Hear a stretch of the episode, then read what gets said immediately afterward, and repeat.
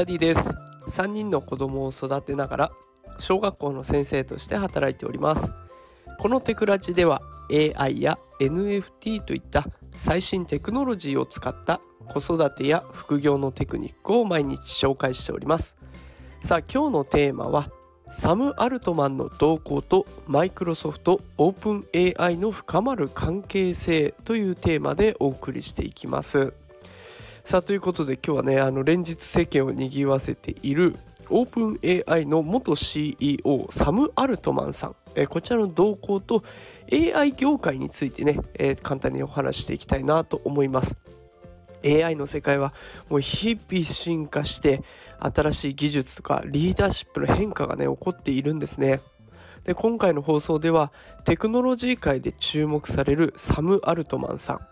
こちらの方のキャリアの変遷と彼が関わる大企業マイクロソフトとオープン AI こちらの未来の関係性についてお話をしていきたいと思います。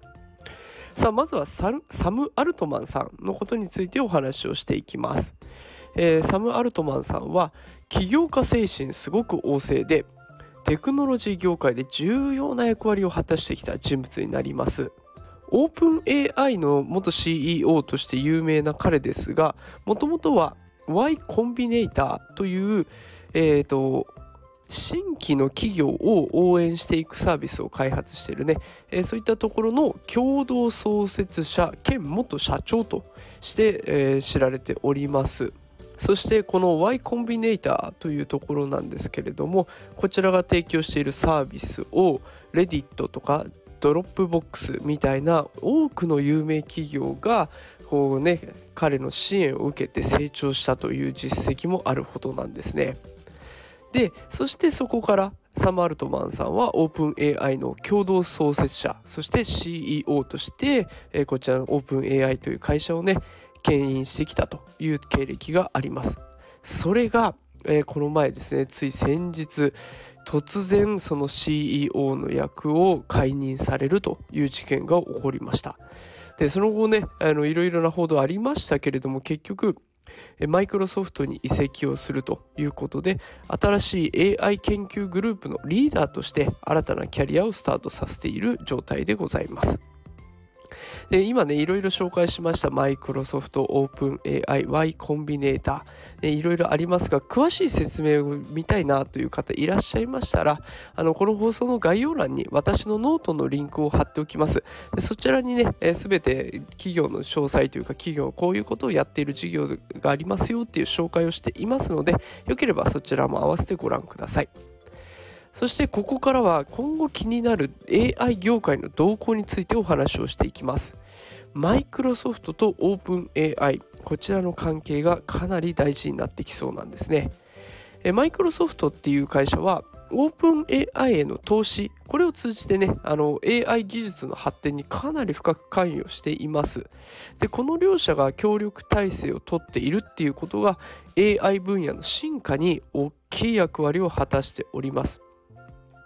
でマイクロソフトはこのオープン AI の技術を自分の会社のプラットフォームに組み込んで新しい AI サービスを提供しているんですね。最近話題のコパイロットっていうやつがまさにそれです。でまたマイクロソフトは Azure というねサービスを通してオープン AI の研究を支援したりとかでこの Azure の顧客を OpenAI のモデルに提供したりするっていうことで AI 技術の普及にも寄与しているそんな貴重な存在なんですね。でこの関係があるからこそオープン AI が独立して AI 技術を商業化するっていうことを可能にしたわけです。で同時にマイクロソフトがその技術とか自分の製品とかサービスに活用することを促進してると。だからまあお互いタッグを組んでお互いのために成長してきているっていうようなそんなところが両者の関係性としてあるんですね。とってもいい関係性でした。で今の時点でオープン AI の従業員がマイクロソフトに移るっていう可能性がありますでただだからといってオープン AI がダメになるかっていうとそんなわけではなくて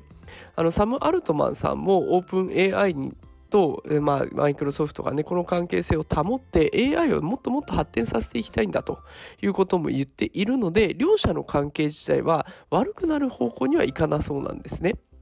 だからチャット GPT とかその他の AI サービスは今後も安定して提供されることが期待できます。